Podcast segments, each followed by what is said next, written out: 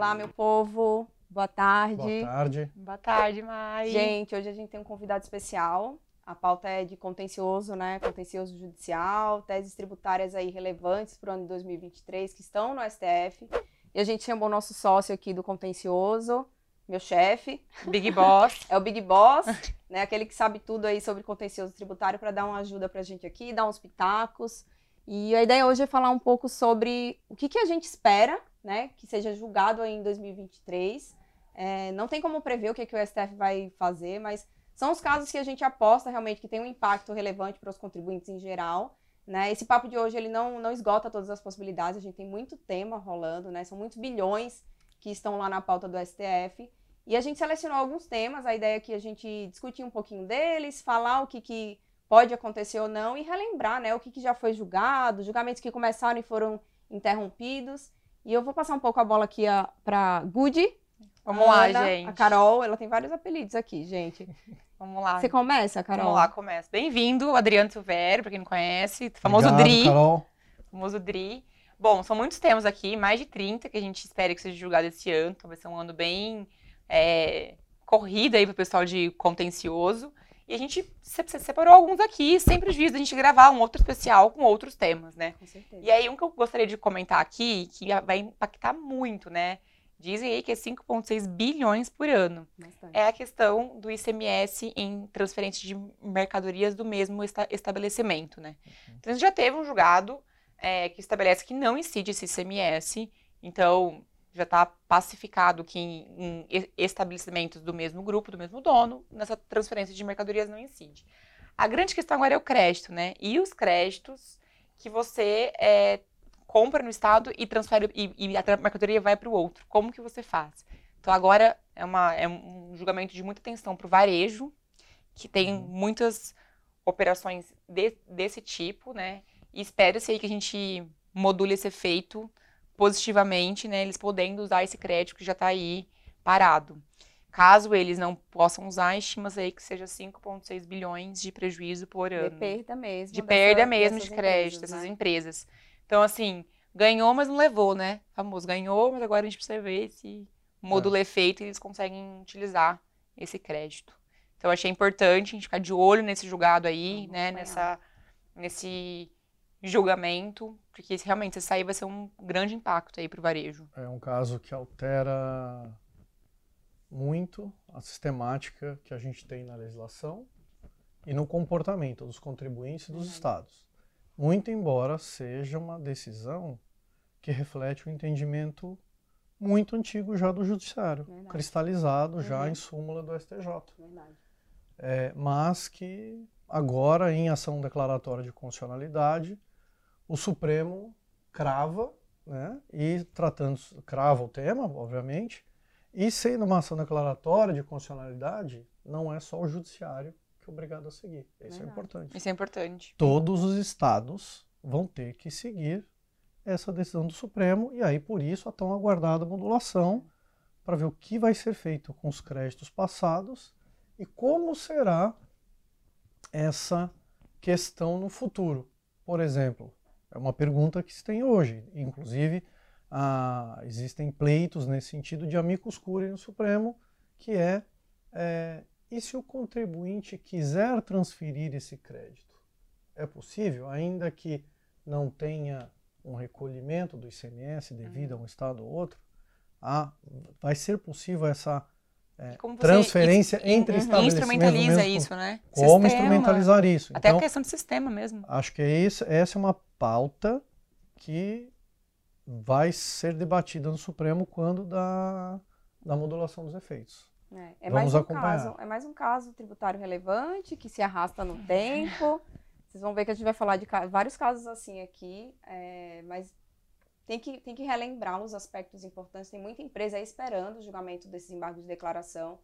Empresas do setor agro, né? Eu também Empresas que têm, tipo, va- varejistas também são, são muito importantes, né? Empresas que estão aí espalhadas pelo Brasil e tem um, um ciclo de, de distribuição, né, das suas mercadorias, elas vão ser impactadas e elas têm realmente uma ansiedade, né, para resolver esse problema. A gente precisa de uma solução, né, para dar, talvez, pul- pular para o próximo problema, pular para a próxima etapa também. e segurança jurídica, né? É. Resolver, mas com segurança Com segurança jurídica. jurídica. Ah, com certeza. Não, não abrir um flanco para o passado e estabelecer algo dali para frente. Como os estados que vão ter que se organizar para isso também, que é uma quebra de, de paradigma, né, da, da- forma de tributação, e os contribuintes vão se amoldar a isso que o Supremo vai decidir. Né? Por isso a importância do Supremo capturar todas essas essas visões para que seja feita algo algo equilibrado.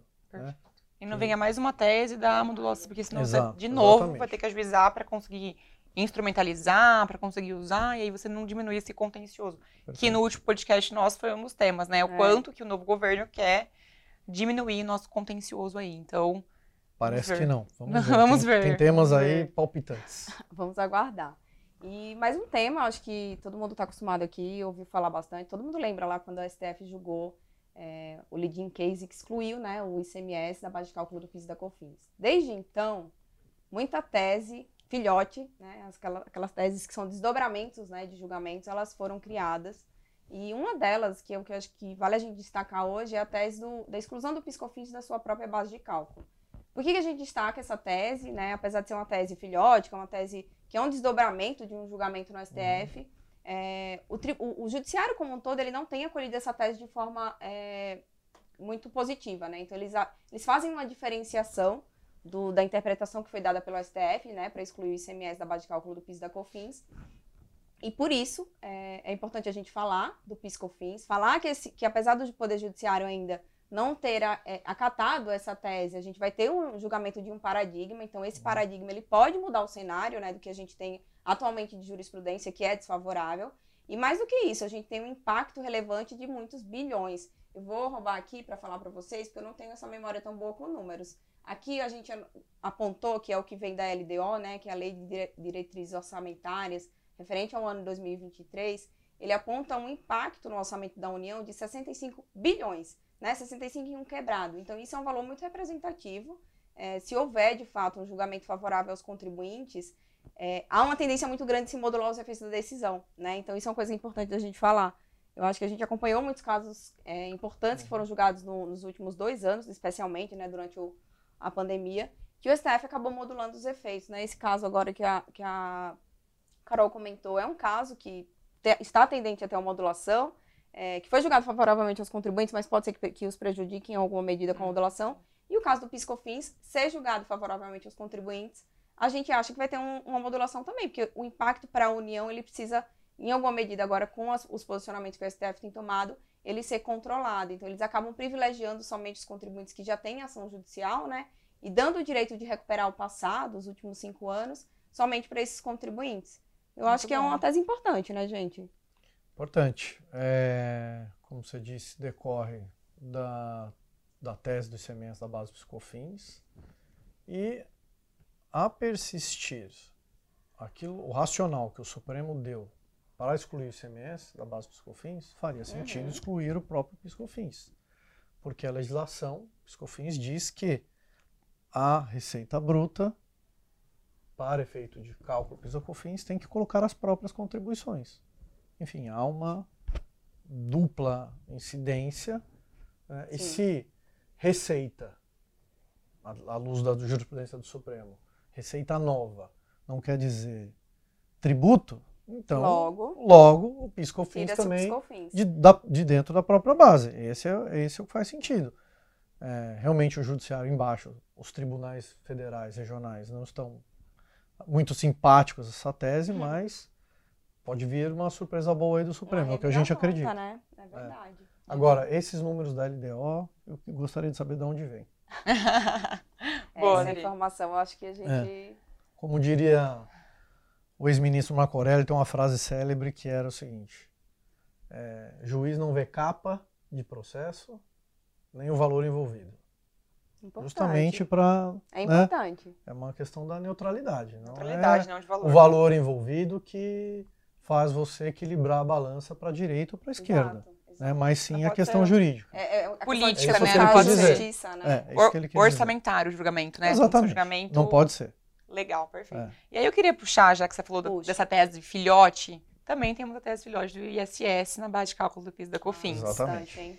Essa é importante, segue esse mesmo racional, né, que o ISS não constitui receita. Uhum. E aí, que isso a gente já sabe, é meio batido, sim, mas eu queria pensar com vocês aqui é, que esse julgamento começou em 2020. E aí, ia ter provavelmente um empate, pelo que a gente estava vendo, e o Fux pediu é, destaque, destaque, destaque né? desse, desse, desse processo em 2021. Desde então ele está parado. E o, o, tribunal mudou de composição.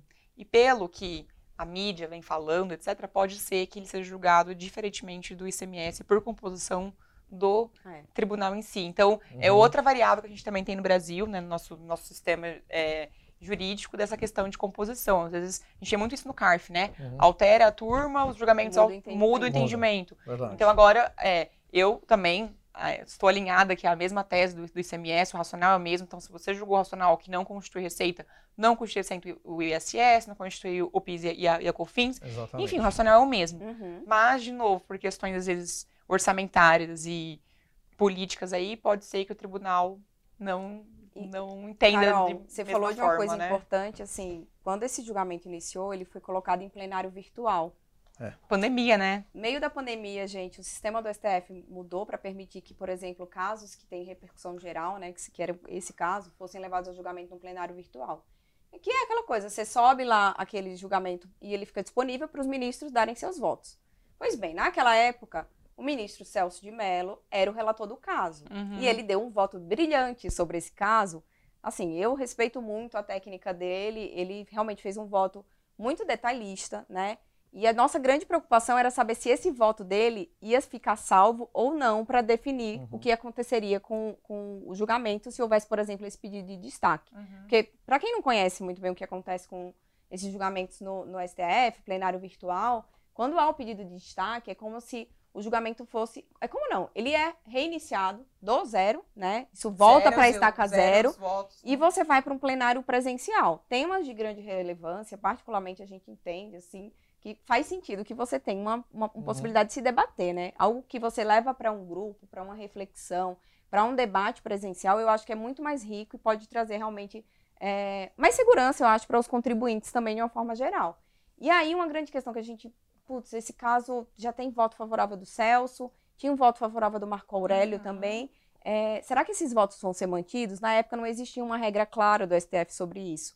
Eu lembro que, que o Marco Aurélio, antes de se aposentar, ele fez um pedido né, no outro julgamento lá, lá do STF, que não era de matéria tributária, pedindo claramente que os votos que ele tinha proferido fossem preservados.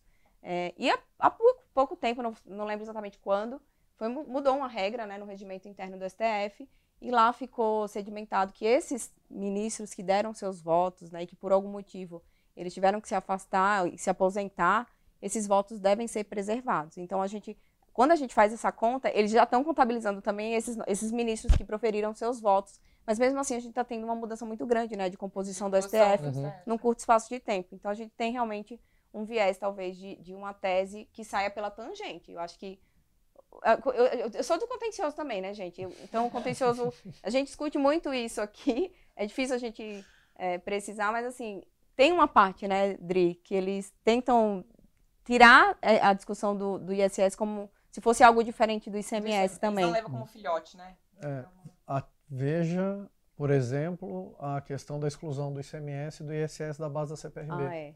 é a CPRB tem uma base impunível que é praticamente igual do igual. PIS a É. E por, por um argumento de que a CPRB é um incentivo, benefício, um benefício né? fiscal, né, que seria é, de opção do contribuinte, tem um tempo, teve um período do, do início da CPRB que não era opção, era obrigatório, então isso também não foi avaliado pelo Supremo, é, que por conta disso, ao fazer essa opção, você tem que levar em consideração essa carga tributária como se eu estivesse falando de lucro uhum. presumido lucro real. E não é bem assim. Né? benefício, incentivo fiscal. É, né? não é, Logo não você não é bem assim. o que compõe é, ou não. É porque isso. você tem que decidir não o, me parece, o aspecto procedimental uhum. ou cargas. Tem que decidir a questão jurídica. Sim, Esse imposto tá em, tá em, tá em, tem que ser base desse, da CPRB ou não? É isso é um racional técnico, né? A meu ver, sim. É. O caso do ISS, Acho que vocês já exploraram bem. Eu vou colocar uma pimentinha aí. Coloca. Lewandowski e Rosa Weber se aposentam esse ano. Pois é. Exato. Então- e se não ficar para esse ano, né? Exatamente, pode não ficar para esse ano, a gente pode, Pode. ter outros é, ministros ou ministras aí nessas vagas. É, então, tudo isso compõe um pouco desse, desse caldeirão e desse cenário que a gente tem que, Caldeirão das incertezas. que a gente tem que avaliar, que a gente tem que avaliar no curso do ano, né? É. Exatamente. Então, Mas pensando assim, Dri, na sua experiência, se é alguém que já atuou, e você, acho que você viu todos os cenários praticamente que a gente acompanhou muita coisa acontecendo no STF, muitos julgamentos, é, seja também sua experiência como conselheiro administrativo lá no CAF, eu acho que também trouxe um outro panorama que Uhum. é importante para o advogado. É, mas como que você vê, por exemplo, essas discussões tributárias que a gente tem, relevantes, que a gente às vezes acha que não pode não dar certo, é, mas assim, hoje no cenário do STF, a nossa ideia é que temas técnicos que a gente entende que não vão trazer nenhum tipo de prejuízo para o contribuinte, no cenário que a gente tem agora, né, de não saber o que, se o que acontece quando se julga favorável, porque tem modulação, etc. Eu acho que é um- são casos que vale a pena tentar, né? não tenha dúvida, todos esses casos com repercussão geral é, tem, que, tem que se posicionar. Tem que ter o bilhete, tem, Tem que ter, tem que se A gente posicionar. A gente brinca o bilhete É. da Tem- tem- loteria. tem que se posicionar. Porque nos casos tributários a gente tem, a gente tem notado de forma recorrente modulação dos efeitos da decisão. Né? Então, isso aconteceu com o ICMS na base dos COFINS, isso está acontecendo agora com o ICMS, na, na, na remessa entre estabelecimentos do mesmo Verdade. contribuinte. E muitos É, outros, né? é baixo. Isso está acontecendo agora ação, com o né? ICMS seletividade. Então, quer dizer, virou uma tônica é, no Supremo Tribunal Federal e, às vezes, com razão, porque uma decisão dessa você muda o paradigma do sistema, do sistema, naquilo que, por exemplo, a gente começou a falar da, da, da DC 49, né, que é do, do DCMS. Sim. Por mais que a jurisprudência fosse antiga, todo mundo, Estado e contribuinte, se comportava de um modo Uhum. ou vinha se comportando de um modo. Às É vezes um verdade. contribuinte ou outro discutia para uma determinada operação não ter incidência de CMS. Mas e quando você tem anos a fio? Assim, os contribuintes se organizaram, se planejaram, Todo o planejamento do Tributariamente, assim, negócio, né? uma- essa forma de transferir os créditos e os estados exigindo e, e- e, né, nesse mesmo junto nesse mesmo barco. Então uma mudança vai haver uma mudança de paradigma, Uhum. de comportamento. Esse comportamento agora precisa ser bem, bem analisado e no caso tributário há um efeito é, imediato nessas questões. Perfeito. Então é, tem, mundo- tem que se é. posicionar, tem que ter o tal do bilhete. E os né? nossos ouvintes aí que não ajuizaram ainda algum tema ou outro que a gente está falando, É importante rever. é importante, É rever, importante rever ver se faz e- sentido e ajuizar o quanto antes. E exatamente. É, E se É, a, a gente sempre fala aqui que a gente sempre senta na cadeira do, do diretor, da diretora que está do outro lado tomando as decisões, né? Pela empresa. E a gente sempre fala que se esse bonde passar, eu não quero estar fora. Exato. Que é o que aconteceu com muita gente É. quando julgou o caso CMS Piscofins. Muitas É. empresas não entraram com ação. Naquela época, óbvio, não tinha essa tendência de modular tudo, era um pouco diferente, mas Ou, Quem demorar- perdeu- ou demoraram para entrar com a ação demoraram, e pegou, perderam. e pegou lá o, a trava de março A de trava 17. março, Pois é. Exatamente. Exato. E o custo para ajuizar não é um custo altíssimo, então Não, não compensa é. ter esse, esse bilhete. Fica a dica aí para nossos ouvintes. Exatamente. de. Não estamos vendendo teses É, aqui, né, não. gente? A gente está comentando, acho que, de oportunidades que, de fato, podem trazer um impacto relevante né, no caixa da empresa. E, enfim, buscar o que é justo, eu acho que é o que a Tem gente, que ser avaliado. é o que a gente Exato, discute, tem que precisa ser ser avaliado. avaliado. Isso É. é. E, e eu vou trazer um outro tema para você falar aí, que tem um tema importante que eu sei que você está guardando. Apesar de ser a minha vez agora, mas como a gente está falando bastante aqui, eu vou pular aqui um- uma, uma parte. Dizer, me conta o que, que a gente espera também, vai, de 2023. Tem um tema aí relevante que está na pauta. Na pauta né, da nossa ideia aqui do que vem para 2023. Na pauta do Podtex. Na pauta, Na do pauta do. Exatamente. Eu vou comentar dois brevemente, porque eu sei que nosso tempo tá acabando É. também. Pra Se o Dani, a gente, desculpa até, a gente falou assim, o Danilo hoje tá, tá fora, né? Quem controla o nosso tempo aqui é o É o Danilo. Danilo. O Fê tá ali olhando pra gente, gente, ele ajuda a gente na gravação, mas a gente fala mais. A gente fala muito, não, É. juntou, juntou os três aqui. E juntou o Adriano também, que Juntou Adriano gosta, pronto. Nossa, vai Não, mas embora. eu quero aproveitar o Dri aqui, que ele foi conselheiro do CARF, né? E aí a questão do Ah, voto de legal. qualidade tá bombando. Bombando. Bombando, voto de qualidade todos os dias, notícias dos grupos que a gente tá, enfim. Se é justo, se não é, se tem se não tem, os É. projetos de pesquisa, enfim. A gente já comentou no último po- podcast sobre o voto de qualidade, que é aquele artigo 19E da Lei 10.522, que é, prevê que os empates seriam é, de, decididos a favor do contribuinte, ou seja, cai esse voto de Minerva, né, Uhum. no voto Uhum. de qualidade. E agora a gente está com uma MP, começo do ano, que voltou esse voto de qualidade. A gente comentou sobre essa MP Isso. também. E aí, Dri, vou jogar você na Vamos lá. fogueira aqui. Nossa, muita coisa para pensar. O que você acha? Você acha que a MP foi um bom instrumento? Você acha que o voto de qualidade faz sentido? Não faz?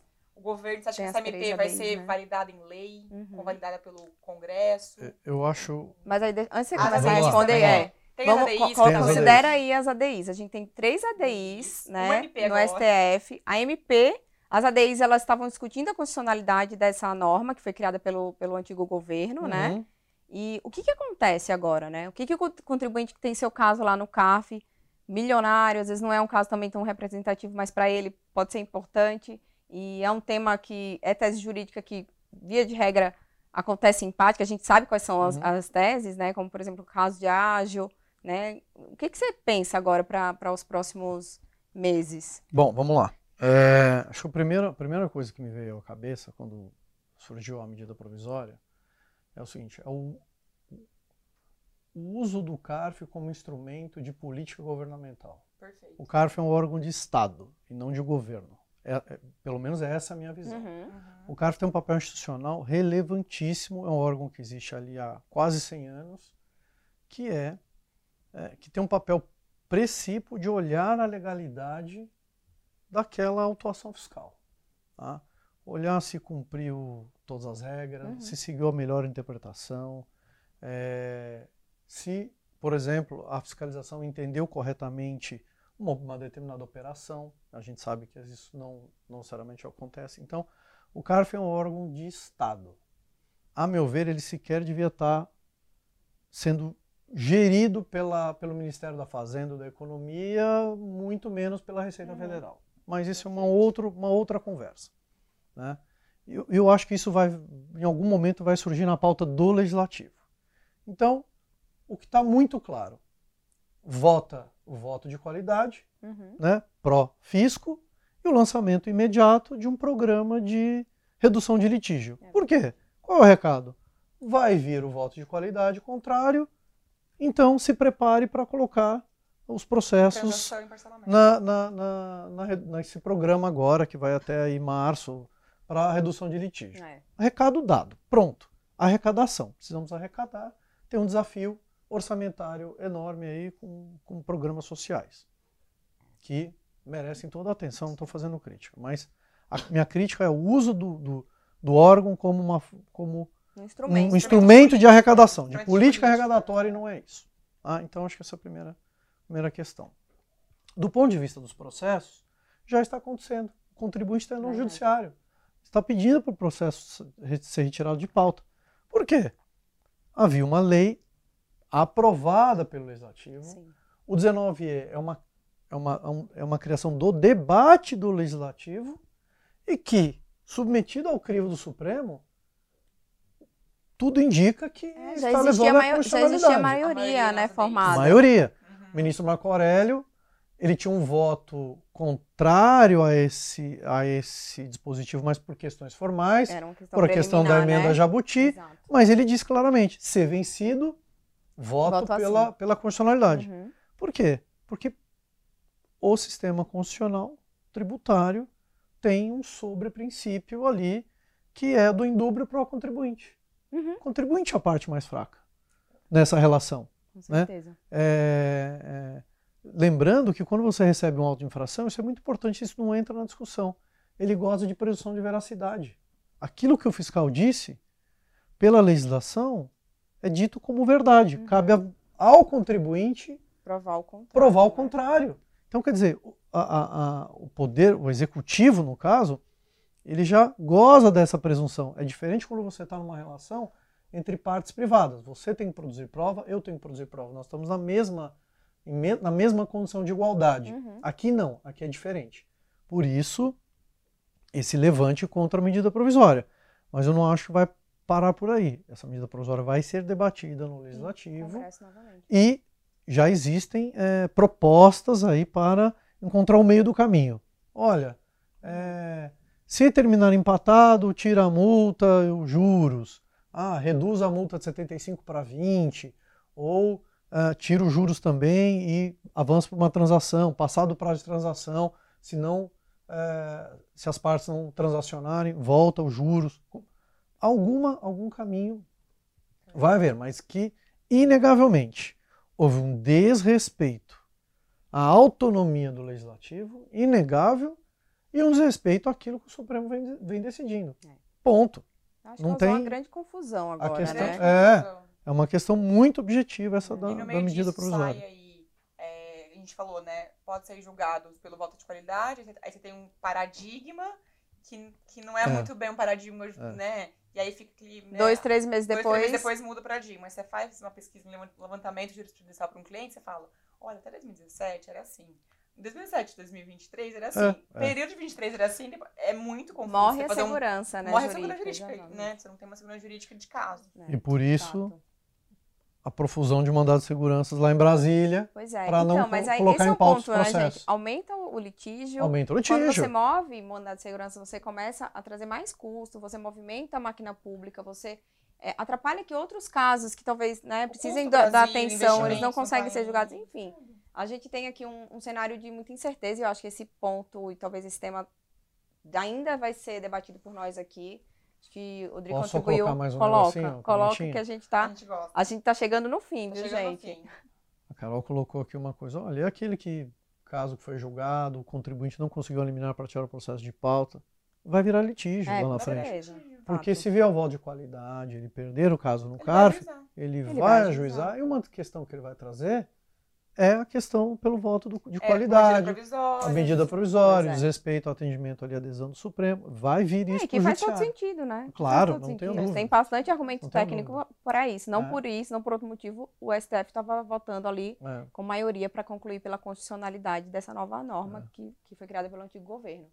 Então, assim, gente, por hoje eu acho que é suficiente. É só? É. Eu quero ficar mais. Tinham mais temas, mas assim, se for deixar, né, a gente fica aqui três horas, a gente vai levar bronca depois do Danilo, ele vai dizer, nossa, vocês falaram demais. É, é. Esses temas são super importantes, a gente pensou neles para discutir um pouquinho aqui entre a gente, dividir um pouco das nossas impressões com vocês, mas existe muita, muito tema ainda para ser falado, não só no STF, mas também no STJ. É, as coisas estão acontecendo, né? O judiciário começou já a, o STF, né, teve a, a, a, sessão ontem, né, de abertura do, do, ano judiciário, inclusive eles começaram a julgar o caso do, da discussão dos defeitos da coisa julgada, que aí é um podtext específico, especial para isso, né, o julgamento inclusive está acontecendo agora, né, hoje é dia 2 de fevereiro, estamos chegando perto do carnaval também, então muita coisa vai acontecer, a gente vai trazer esses temas de volta, novas pautas, né, já estão aí previstas também para 2023, eu agradeço muito, gente. Hoje Obrigada, eu acho que foi muito produtivo. Obrigado pelo convite. Bom. Sempre bom participar Adorei. aqui com vocês. É, volte mais vezes, né? Vai ser um prazer, eu acho, que discutir os temas não só contenciosos, porque a gente gosta de falar de tudo aqui de tudo. no SBZ. É, todo mundo sai um pouco das, das, suas caixas. E acho que é isso só, gente. Até a próxima, é isso? Até. Obrigado. tchau. tchau. tchau, tchau.